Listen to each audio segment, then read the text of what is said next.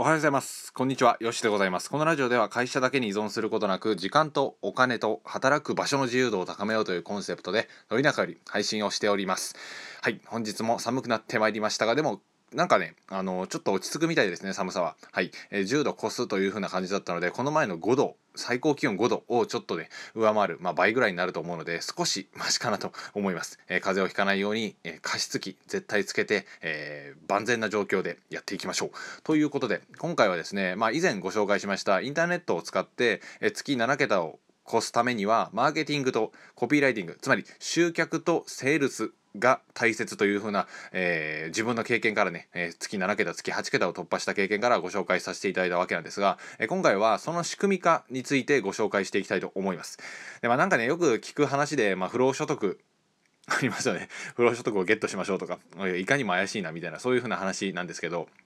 あの不労所得を、えーまあ、構築してしまえばそうなっていくんですよね必然的に。で僕もこの前ラジオを撮ってる時に、えーまあ、自分の商品が売れていったりだとか、えー風邪をひいてる時に、えー30万円ぐらい1日で稼いでいたりだとかっていうような感じの仕組み化をしているわけなんですがそれはコンテンツつまりラジオであったりツイッターであったりあとはブログであったりメルマガであったりこういったインターネットの上に置いてあるようなコンテンツまあ資産ですよね。うん、でこれはね本当に僕がサラリーマンヨッシーがあの訪問営業してた時とは全然違いまして。というのも僕はねあとひたすら恥ずかしいですけどあの訪問営業はピンポン鳴らしまくってたんですよ。でこれだとね自分の足が動かなければもう誰にもピンポン鳴らせないみたいな。でそもそもピンポン鳴らしても誰一人として喋りかけてえ喋ってくれないみたいな状況なので効率が悪すぎるんですよね。でもこのラジオであったりこの、えーまあ Twitter ブログメルマガ YouTube この辺りのインターネット上のコンテンツ資産っていう風なのは僕が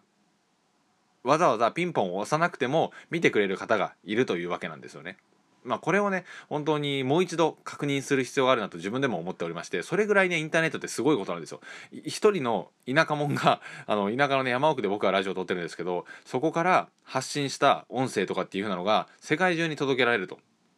まあ日本中なんですけど基本的には、えー届けられるっていう風な状況なんですよね。これが俗に言う one to 無限大なんて言ったりするんですけどこっちが一人で to お客さんが無限大ですよね。でもこれが訪問営業だと one to one なので一人にしか自分が動いた時に価値提供できない状態だったんですよ。でちょっと前置きがなくなりましたがそういう風な仕組みコンテンツっていう風なのをインターネット上に絶対に作っていかないといけないという風な時代でございます。これができてくれば自分が何をしていようがブログが読まれるしラジオが聞かれるしメルマガが読まれていくし商品が売れていくっていうような状態になるわけですね。はい、なのでもし3年ぐらい続けてらっしゃることがあるのであればそれをコンテンツとしてブログであったり文字であったり音声であったりこういったところに残していってほしいなと思います。でそれを出していくことによって自分がね何を提供できるのかそして何を求められているのかっていうようなことが少しずつ分かっていくわけですよ。で私よしの場合で言うのであればサラリーマンを途中で辞めていて副業で転売でアフィリエイトで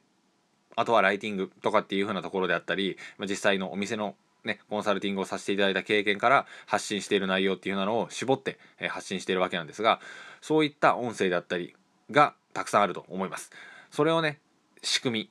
組み込んでいくことによってブログ来てくれた人からさらにね他の記事を読んでもらったりツイッターからブログ行ってもらったりだとかラジオ聞いてくださった方がツイッター見てくれたりだとかそしてブログであヨシの言ってること多少なりとも役に立つなと思ってくださる人がいれば無料のメルマガを読んでもらったり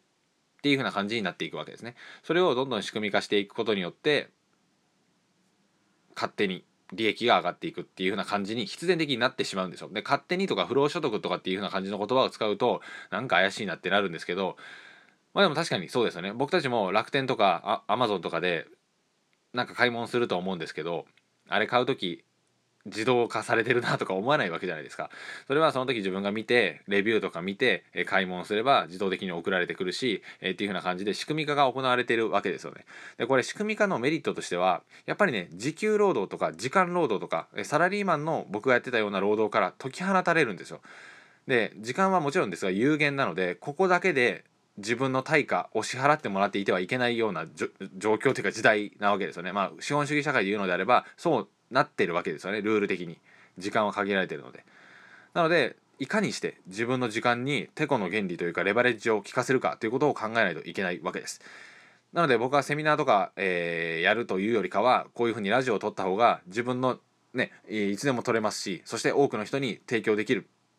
そして、えー、あなたの耳に喋りかけることができるというふうなことが明確なので、えー、この選択を取っているわけですね。時間帯効率もいいし、えー、自分の提供にレバレッジがかかっているのでこのインターネットで発信するっていうふうなところをやっているんだと思いますで多くの発信者さん発信者さんであったりインフルエンサーさんもその選択を捉えているんだと思うんですがやっぱり、ね、時間は有限っていうふうなことをいかに脳みそに刻み込めるかだと思うんですよこれをよくよく本当に刻み込んだ上であじゃあ時間労働してたらダメだなと。時間労働したにしたとしてもしたとしてもインターネット上に資産が残っていくような働き方をしないといけないなみたいな。そういう風な次のステップっていうのが分かってくるんじゃないかなと思います。なので無料のノートを書いたりだとかブログとかを書くことによって一記事書けばその記事って残るわけじゃないですか。ってことはわざわざその記事また手紙のようにね書かなくてもその記事は何度も何度も来てくれたお客さん読者さんによって見られていくっていう風な状態になるわけですね。音声とかもまさまさにそうだと思います。なので一つの労働がどんどん資産となって積み重なっていく。収穫定増型なんて言ったりするんですけど YouTube とかもまさにそうですよね。一本動画を撮ればその動画は残り続けていってまた撮るほどにどんどんどんどん資産が増えていくと。そして利益がもたらされ続ける。というふうな感じです。利益が増えていくけど労働に対する時間っていうのは一本動画を作る時間っていうのは特に変わらないというふうな感じになるわけですね。でどんどん積み重なっていくっていうふうなのが非常に大切です。僕が訪問営業をしていたヨッシはあのー、自分の足が止まってしまった段階で積み重ならないですよね。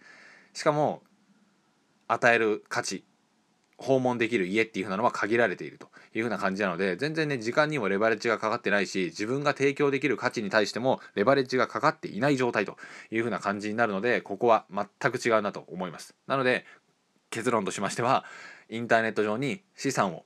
必ずコンテンツとして残していきましょうとそして自分の力時給労働から解き放たれて、うん、